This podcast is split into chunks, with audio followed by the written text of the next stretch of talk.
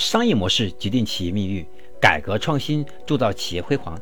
大家好，我是商业模式研究与实践者江开成，感谢您收听我的商业模式创新的课程。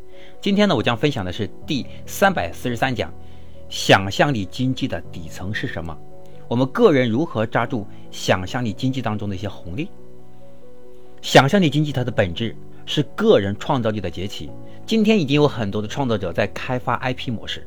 包括苹果的乔布斯和特斯拉的马斯克，他们的个人创造力决定了产品受欢迎的程度。未来创造力的领军人物，往往是九五后、零零后，他们正在步入我们的舞台中央。想象力背后是超级 IP 崛起，IP 背后是什么？是粉丝聚集，是一群敢玩的人，不循不循规蹈矩的人。IP 是所有消费者对品牌形象的认可。那超级 IP 又是什么？是人格魅力体，大家都知道，网红就是超级 IP 的前兆。那什么是超级供应链？那么超级供应链和超级 IP 什么关系？因为超级 IP 它的底层就必须要有供应链，要不然后面怎么变现呢？所以说，什么是超级供应链？它是智能生产、柔性制造、个性制造，能做到每一台冰箱都不一样。以及佛山整个工业基地，它只是小平小平台，但是今天已经整合了整个智能生产。我们的柔性制造和个性制造成为超级供应链。青岛有一个红岭集团，估计很多人也知道，一天三千件西装，每件西装不一样，四百道工艺。未来超级供应链必须和数据打通，必须和智能打通，必须和单体柔柔性个性化打通。不打通的话，不能叫做超级供应链。那么超级供应链是应运而生的，是市场和未来选择的超级供应。显然，这出现了一个巨大的风口。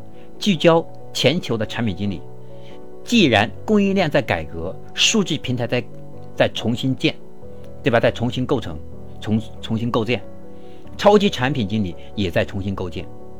我们看到越来越多的公司在不但是提升我们的整个供应链能力，包括我们的数据，包括我们的现在的社交平台，它的底层如果把数据比喻成供应链的话，它必须要靠这些才能保证。在前端用户玩的很爽，所以我们看到呢，敢玩、敢想、敢造，创造不可能。